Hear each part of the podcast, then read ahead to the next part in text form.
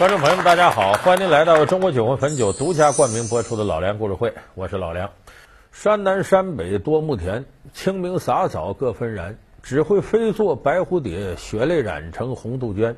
日落狐狸眠冢上，夜归儿女笑灯前。人生有酒须当醉，一滴何曾到酒泉。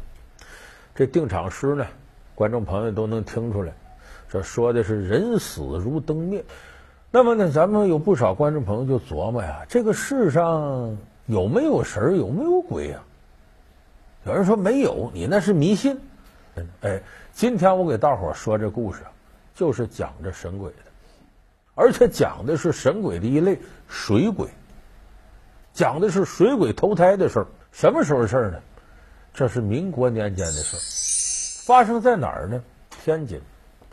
天津呢？有一个小镇子叫小站，这个小站镇子呢，往南也就是七八里地左右，有个小村子。这个村子边儿啊，有一条河。村子里边呢，住这么老两口。这个男的老头六十多岁，姓刘，行三，人都管叫刘老三。因为河边咱们有的朋友有这经验，它是沙子地，沙地最适合种葡萄。就在河边呢。整了这么个葡萄园。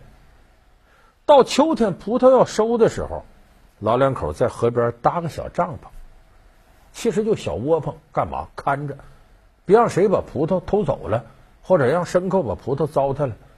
可看了大概有五六天，这个刘老三心里不得劲儿，怎么不得劲儿呢？村里人就传说今年夏天水大，这个河水急，淹死的人多。这淹死人多，水鬼就有托生的也多，转世投胎就多。